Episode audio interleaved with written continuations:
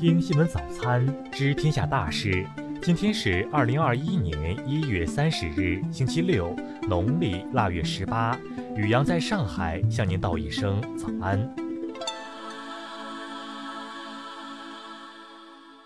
先来关注头条新闻：草包支书事件被刑拘女子接受警方道歉，拟提出国家赔偿。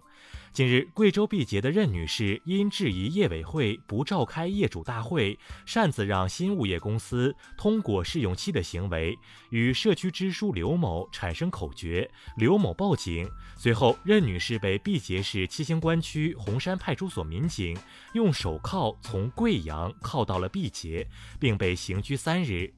二十六日晚，毕节市公安局发布警情通报称。七星关区分局红山派出所异地传唤程序违法，依法撤销该分局对任某作出的行政处罚决定。支书刘某前夫赵某系该分局民警，对于是否存在办关系案、人情案等违法违纪问题，七星关区纪委监委已成立调查组介入调查。昨日，任女士向媒体证实，当初对她作出行政处罚的涉事派出所所长、分局负责人和毕节市公安局有关负责人已登门道歉。她表示，已经提出了国家赔偿约一千元的要求。先来关注国内新闻。外交部昨日表示，自本月三十一日起，中方不再承认所谓 BNO 护照作为有效旅行证件和身份证明，并保留采取进一步措施的权利。公安部数据显示，从监测的七十五条高速公路、五百个重要通道节点看，春运首日流量比二零二零年春运同期下降百分之十八点九，比二零一九年春运同期下降百分之三十五点八。生态环境部消息，第二轮第二批中央环保督查顺利完成，累计向被督查对象交办举报问题一万零五百五十八件，截至二十五日已办结八千七百六十六件。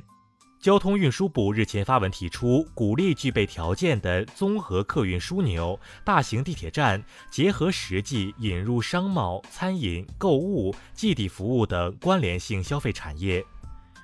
全国人大常委会法工委昨日介绍了中国下一步生态环境立法方面的工作，其中包括南极活动与环境保护立法。近日，民政部对商联国际非营利组织服务中心作出警告的行政处罚，处罚生效之日起将其列入社会组织活动异常名录。国内油价迎来史上首个六连涨。据国家发改委通知，二十九日二十四时起，每吨汽油上调七十五元，每吨柴油上调七十元。中国消费者协会昨日发表文章，强烈谴责和反对跑路前促销的不良营商手法，并表示此举或涉嫌诈骗。先来关注国际新闻。美国总统拜登二十八日签署了两项与健保相关的行政措施。这两项举措的目的是在新冠疫情期间扩大可负担担保法的注册人数，以及取消一些限制堕胎的政策。美国商务部二十八日公布预估数据显示，二零二零年第四季度美国实际国内生产总值按年率计算增长百分之四，全年经济萎缩百分之三点五。美国国防部二十八日表示，阿富汗塔利班未能履行其此前与美国达成协议中的承诺，即与恐怖组织断绝关系和停止袭击阿安全部队。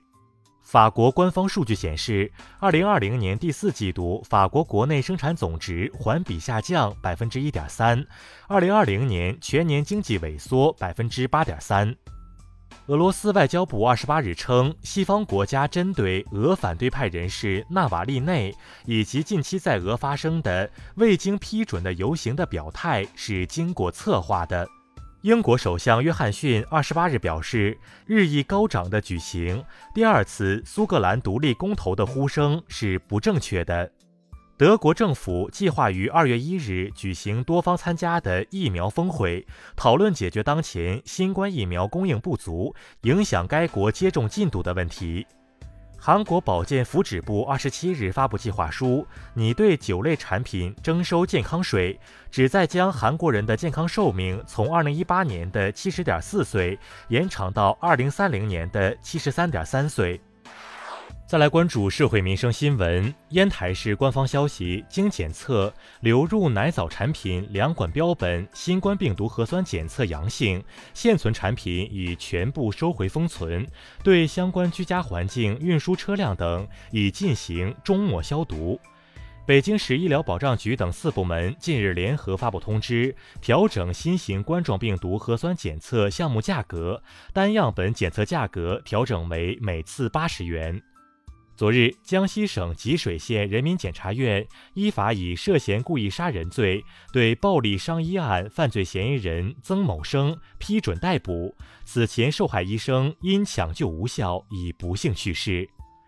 近日，外卖骑手用奶茶泼渣男视频热传，涉事外卖平台回应称，用户在订单备注了此要求，骑手未经谨慎思考就照做了，目前已被批评教育。陕西西安一酒店拒绝未交全款隔离人员入住，近日该酒店工作组负责人被停职，当地纪委正在对该工作组履职情况进行深入调查。再来关注文化体育新闻，CBA 常规赛继续进行，新疆一百零二比一百一十二不敌广厦，上海一百比一百一十四负于北控。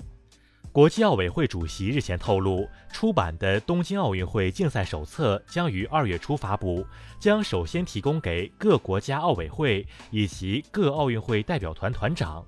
近日，湖北沙洋县发现至今布局保存最完整的楚国贵族家族墓地，为研究楚国贵族陵园的规划布局、葬制葬俗提供了新的线索。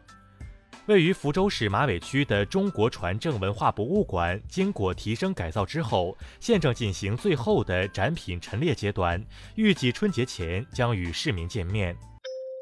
以上就是今天新闻早餐的全部内容。如果您觉得节目不错，请点击再看按钮。咱们明天不见不散。